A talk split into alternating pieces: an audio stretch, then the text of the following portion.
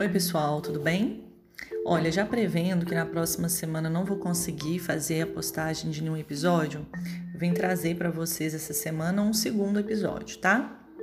Hoje a gente vai falar sobre o amor nas famílias, né? O vínculo do amor e o estilo de vínculo em cada família. Porque os vínculos amorosos na família, eles possuem uma característica típica, sabe?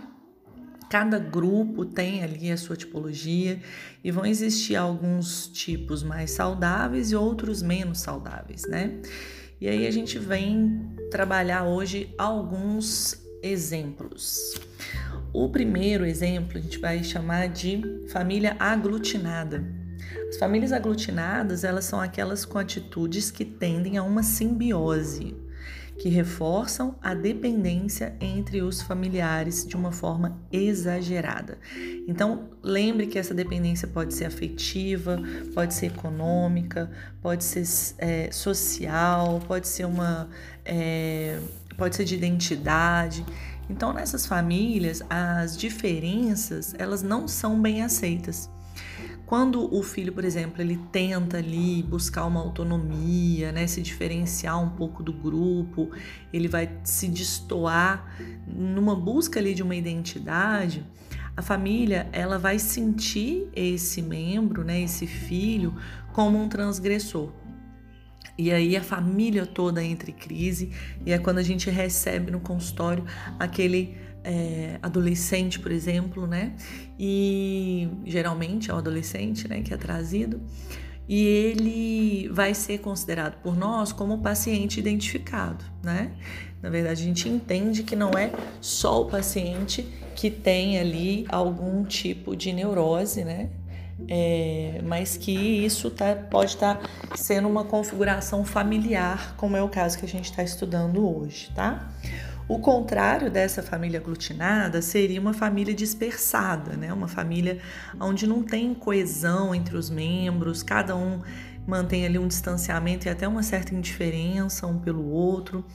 E vai ser comum que existam nessas famílias alguns subgrupos, e esses subgrupos eles é, podem, podem representar ali uma dissociação por parte desses membros e uma identificação projetiva de uns nos outros, né? E vão haver sempre é, queixas recíprocas, né? Então um vai se queixar, o outro vai se queixar, e aí eles vão se atacar, e eles vão é, se culpar, né? Pelos problemas, pelos sofrimentos, e a gente precisa sempre ficar atento nessas famílias assim mais dispersadas, nessas identificações que podem estar sendo projetadas ali um no outro, tá? Que tipo de conteúdo é, eles estão projetando uns nos outros. Aí vocês podem me perguntar assim, tá, mas a gente tá vendo assim esses vínculos familiares aí e, e, e qual a relação deles, por exemplo, com os transtornos individuais? Muitos, né? Muitos transtornos que a gente percebe num paciente é, podem ser amplificados aí para o grupo familiar, tá? Tem famílias que elas têm um funcionamento baseado ali em algum tipo de, de neurose, tá?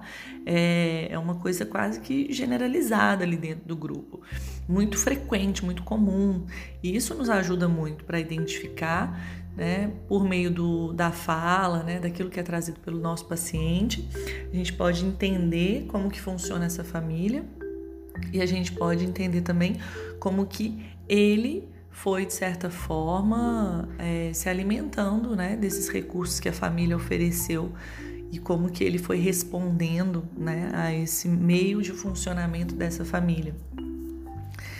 Tem um, um outro tipo de família que o, o Zimmermann vai chamar de família aquartelada. Aquartelada no sentido de funcionar como se fosse um quartel, tá? É como se fosse mesmo ali um sistema comandado por um chefe bem rígido, autoritário e até tirânico. Né? Os diálogos eles vão ser sempre baseados em cobranças, em ameaças de penalização. E qual que é o resultado disso? Né? É uma, pode ser dois efeitos diferentes. Pode haver o efeito de uma excessiva submissão ou, ao contrário, uma rebeldia. tá? Pode haver a formação ali de um superego severamente punitivo ou o desprezo pelo superego com conduta psicopática.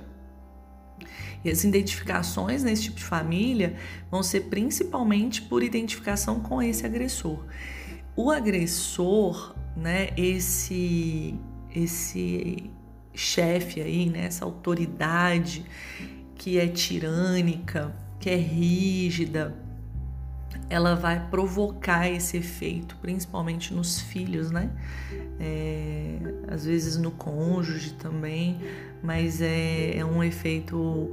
Essas pessoas elas podem desenvolver ali esse superego é, que, que vai estar tá sempre ruminando culpa, né? sempre com muito medo, é, sempre com pensamentos negativos, né? De que vai dar errado, não vai dar certo, você não é bom, você não faz nada direito é, presta atenção no que você está fazendo.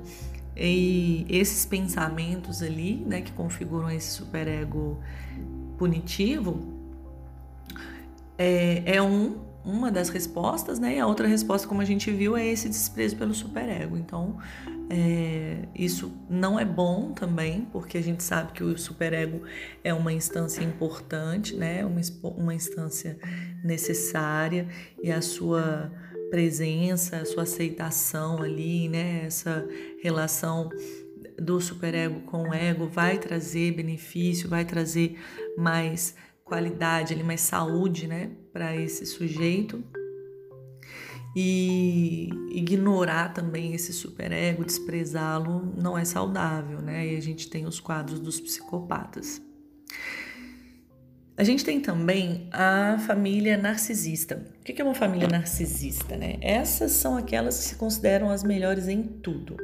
Elas se consideram assim como um modelo de família exemplar, né? E elas não vão tolerar outros valores, condutas que sejam diferentes das suas, né? Vai haver uma predominância de um ideal de ego coletivo, tá?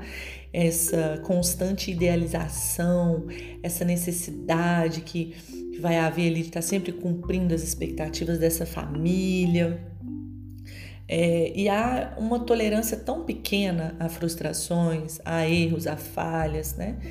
Que pode acontecer muitas vezes daquele membro que não obtém o sucesso esperado, né? Seja é, sucesso financeiro, seja sucesso de constituir uma família é, também dentro daqueles moldes, né? Enfim, aquele que não atinge as expectativas dessa família, desse grupo, né? Ele pode se deprimir, muito comum que isso aconteça, né? E toda a família acaba também entrando numa angústia com relação a esse membro, né? Ela acaba não tendo tolerância também para poder lidar com isso, né? É algo que incomoda o grupo. É muito comum na família narcisista a busca assim por fetiches. Esses fetiches, eles vão compensar uma insegurança que está ali escondida, né? É, fetiches, por exemplo, com o poder sendo um substituto, né, para essa, para compensar essa insegurança, ou a riqueza, ou as várias ostentações, né? Inclusive ostentações amorosas, tá? Então, é, esse, esse tipo, essa tipologia de famílias, e minha irmã vai chamar de família narcisista. Tem também, né, claro, famílias que apresentam ali alguma psicopatologia, tá? Que pode até certo ponto funcionar bem, né? Com a gente pode observar, por exemplo, alguns traços psicóticos nessas famílias, né? Umas condutas que podem ser bizarras, algum tipo de transtorno de linguagem, de percepção e do pensamento. Né? Pode haver o, o, predomínio de uma pulsão de morte, com crises sucessivas, né? mesmo que sejam alguns, algumas situações acidentais ou uma internação psiquiátrica. Mas aí nesses casos a gente percebe que há um funcionamento mínimo ali, sabe? Mesmo que ele seja precário, mas elas conseguem funcionar. Agora, tem umas outras famílias que elas já têm traços que são psicopáticos, aí nesse caso é mais grave, né? É, são famílias que, que têm transgressões sexuais, transgressões morais, transgressões éticas.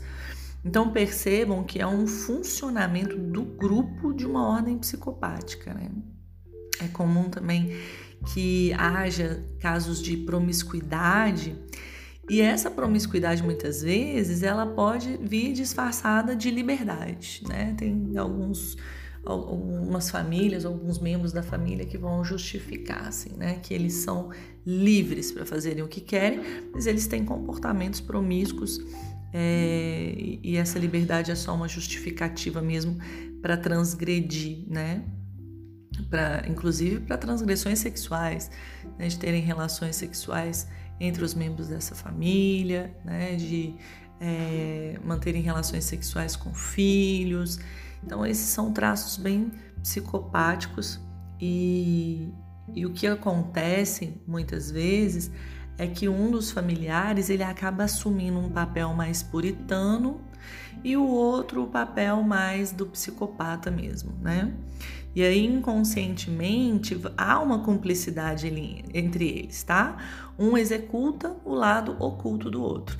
Então, aquele que é o puritano também, né, que tá ali meio passivo, né, e, e aí é, é, ele, ele tá um pouco, vamos dizer assim, é, imparcial, mas na verdade que a gente entende na psicanálise é que há sim uma cumplicidade, há um gozo também por parte desse que não é aquele que necessariamente comete um crime, né? Mas aquele que está ali, ele está, de certa forma, realizando o, a, o seu aspecto perverso, o seu aspecto psicopático por parte do outro membro, tá? Também existem, claro, né, famílias com estruturação fóbica, né, que são aquelas que vão evitar tudo que possa representar perigo para essa família. Tem alguns que são obsessivos, né, com algumas famílias com estruturação obsessiva, e aí elas têm aqueles traços que a gente já conhece das neuroses obsessivas. Tem famílias que são adictas, né, nas suas mais várias possibilidades, tabagismo, comida, droga, é, e até o consumismo também, né? O consumismo exagerado aí.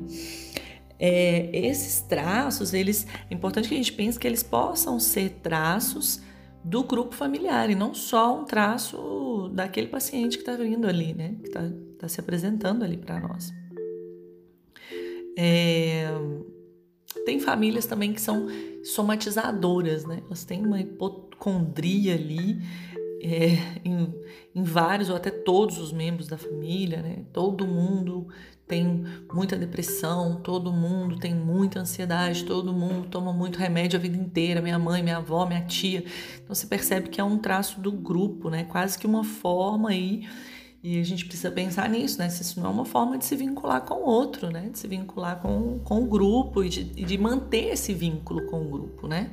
Então eu preciso me manter doente porque isso me mantém próximo de alguma forma do meu pai, que sempre foi doente, ou da minha mãe, que sempre foi doente, entende?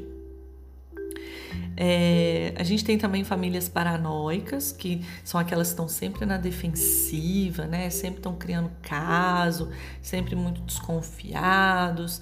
Né? Tem as famílias que são depressivas. Essas famílias depressivas, elas têm quase que um pacto com é, o universo. Assim, elas não podem ser felizes. Ser feliz naquela família é quase que uma traição né, a esse pacto. E aí tem pessoas que têm muita dificuldade, às vezes, de sair disso. Né? Às vezes elas têm. É, tem essa possibilidade, né, de ficarem bem, de ficarem felizes, de ficarem alegres, de sorrirem, mas aí naquele grupo familiar é como se estivesse rompendo com o vínculo, né? Não pode. Aqui todo mundo é triste, todo mundo é infeliz. E tem aquelas famílias também ansiosas, né, com essa propensão aí a crises de ansiedade diante de qualquer sinal de alarme, né? Qualquer é, sinal de, de mal-estar, né? A, ansiedade é o primeiro, a primeira resposta que eles encontram. Tem aquelas famílias também portadoras de um falso self, e nessas o que mais vale é a aparência, muito mais do que a essência, e assim por diante. Então, é importante a gente pensar nisso, né? Que tem que o grupo ele tem um peso muito grande no indivíduo, né? Ah, o tipo de vínculo familiar, o tipo de pacto que eles mantêm nessa família, isso é muito relevante para a gente poder entender como que esse sujeito funciona, como que ele mantém vínculos, né? Como que ele faz pactos com as pessoas. E pactos são pactos é, ocultos, silenciosos, né? E inconscientes. Tem também famílias, claro que a gente vai ver vários desses tipos aqui misturados, né? São as famílias de tipo misto. E a gente pode pensar numa família que seria normal, né? O que é uma família que está integrada ali dentro de uma normalidade, né?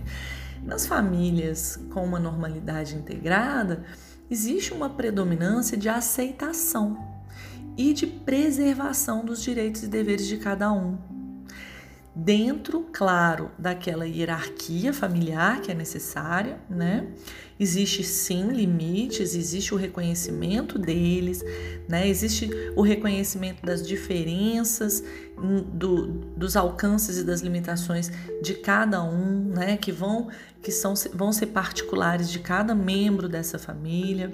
Né? Existem as crises, eles vivenciam as crises. É, sejam como experiências boas ou ruins, né? Mas elas são, de certa forma, compartilhadas ali com uma mutualidade, com uma capacidade de suportar perdas, isso é importante, né? Famílias bem integradas elas têm uma capacidade de lidar com perdas e elas também têm uma boa capacidade de absorver entradas de outras pessoas nesse seio familiar. Então, muito a gente vê famílias que são mais disfuncionais, né? Vamos chamar assim, como que a presença de um membro externo, né, quando vem, por exemplo, um, uma nora, quando vem um genro, como que eles são perseguidos, hostilizados ou muitas vezes ignorados, a diferença, a, a dificuldade que é feita com todo o grupo familiar para poder receber essa nova pessoa no grupo, né, como que essa nova pessoa é vista como uma ameaça, como uma possível desorganização desse grupo, né? Então, famílias que são bem integradas, elas têm essa capacidade, né, de receber pessoas de fora para serem inseridas aí nesse seio familiar, né? Bom, então é isso. Daqui duas semanas a gente retoma, tá? Na próxima semana eu vou ficar ausente, vou ficar com saudade de vocês, mas a gente volta rapidinho, né? Um abraço virtual para vocês e até mais.